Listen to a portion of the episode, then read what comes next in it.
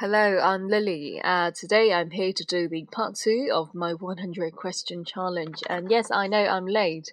Uh, last time I uploaded part one, I said I'm gonna finish up in a few days' time, but then I broke my promise because I was working on a, a video of my favorite Japanese animation. So it took me a few days to do it. So yeah, I'm late and I'm sorry. I do apologize for that. Yeah. But anyway, I'm gonna start with question 31. If you could change something about your home without worry about expense or mess, what would you do?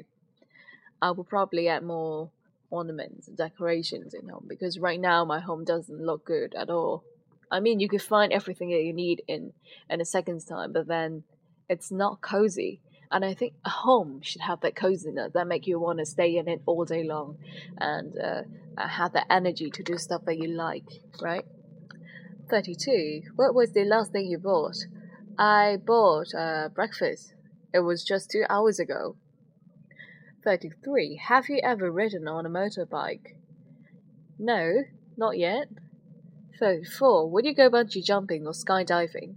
Sorry, but neither of them. I'm quite afraid of height. 35. Do you have a garden? Well, no. If if you have a garden in Hong Kong, then you must be super rich. 36. Do you really know all the words to your national anthem? Yes, because it's in Chinese and I know Chinese. 37. What's the first thing you think of when you wake up in the morning? Um, it's because I sleep next to the window. So yeah, every morning I wake up, I just look out the window and see how's the day, you know, how's the sky look like. Yeah, if it's sunny, if it's clear, if it's raining, yeah, and it hugely affects my mood. You know, people have that rainy mood when it's raining, right? Okay, 38. Would you eat lunch? No, uh, if you could eat lunch with one famous person, who would it be? It would probably be someone uh, from history. Yeah. 39. Who sent the last text message you received? Oh, well, it was uh, on WhatsApp. It was a friend um, in the university. 40. Which store would you choose to max out your credit card? Bobbi Brown. I love Bobbi Brown. I had my first lipsticks there. 41. What time is bedtime? 12 to 1. 42. Have you ever been in a beauty pageant? No. Next. How many tattoos do you have? I don't have tattoos. If you don't have any, have you ever thought of getting one? Well, um, no. I guess it's somehow because of the culture. Uh, well, in America, maybe. Um, it's quite common to see tattoos, right? But then in, in Asian culture, if you have a tattoo and you are a girl, people immediately regard you as, you know, someone from the black society. Okay, uh, where am I? It was question 45, no, 44. Okay, now I'm on 45. What do you do for your last birthday? Oh, I hang out with friends and then we went to a coffee shop and we chat and we had a great time. 46. Do you carry a donor card? A donor card? Uh, no, I don't have, but I'm thinking of getting one in the future, but it's such a big decision. Yeah, so you have to discuss. I will have to discuss with my family. 47. Who was the last person you ate dinner with? It was my family, and it's just yesterday. 48. Is the glass half empty or half full? Hmm, to me, it's just half. I, you know, I rarely think about whether something is good or bad. It's just, you know, so factual to me. 49. What's the farthest away place you've been? Well, that's a hard question. I have been to quite lots of places, but then I don't really know their physical, know their geographical distance. So yeah, I I could list out. I have been to uh, Xiamen in mainland China. I have been to um, Singapore. I've been to Korea. Yeah, yeah, those places. But I don't know which one is the farthest.